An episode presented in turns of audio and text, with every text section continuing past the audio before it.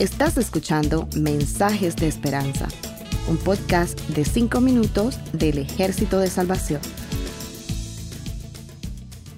En el libro de Josué capítulo 8, verso 18 dice, Entonces Jehová dijo a Josué, extiende la lanza que tienes en tu mano hacia Jai.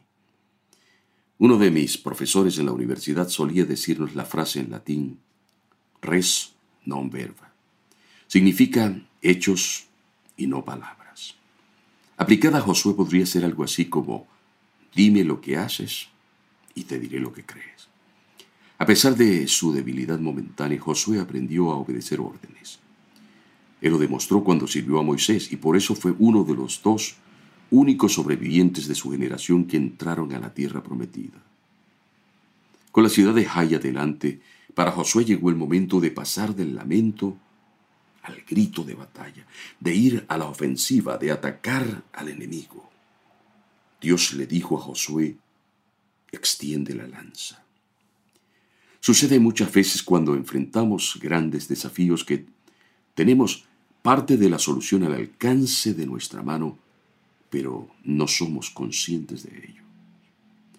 Todos en algún momento debemos enfrentar amenazas que perturban nuestra tranquilidad. El modo como reaccionamos determina en la generalidad de los casos los efectos o resultados finales.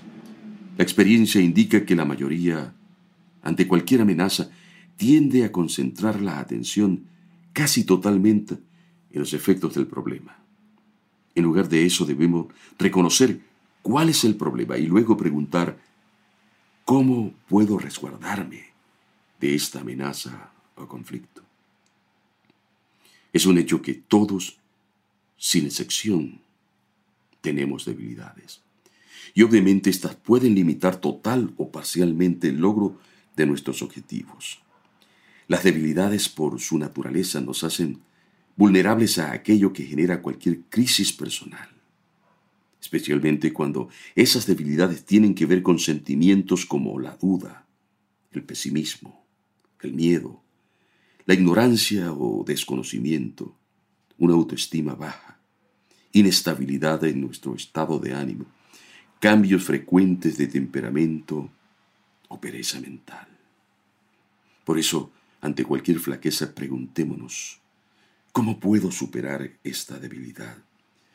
Si nosotros mismos no hallamos la respuesta, busquemos ayuda con alguien que tenga las calificaciones la experiencia de vidas.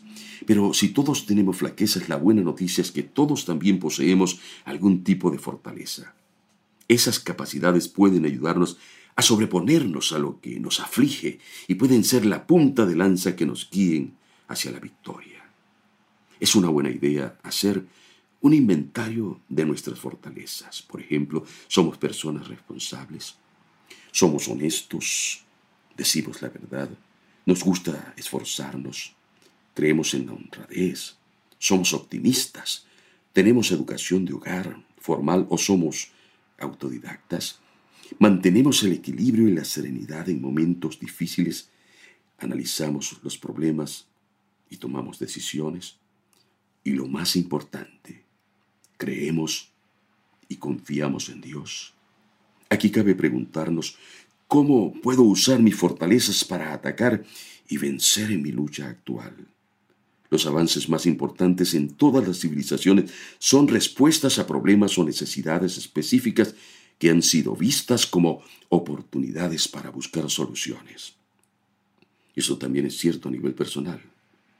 En este momento de tu historia, ante tus retos, tal vez necesitas pasar del lamento al grito de batalla, de la defensiva a la ofensiva. El Señor dijo a Josué, extiende la lanza que tienes en tu mano hacia Jai, porque yo la he entregado en tu mano.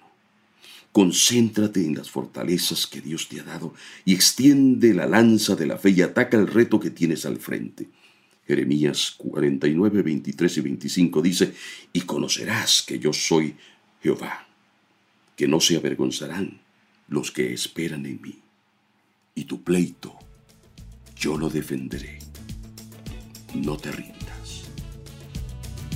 Gracias por escucharnos. Para conocer más sobre nuestros programas, por favor visita salvationarmysoundcast.org. Dios te bendiga.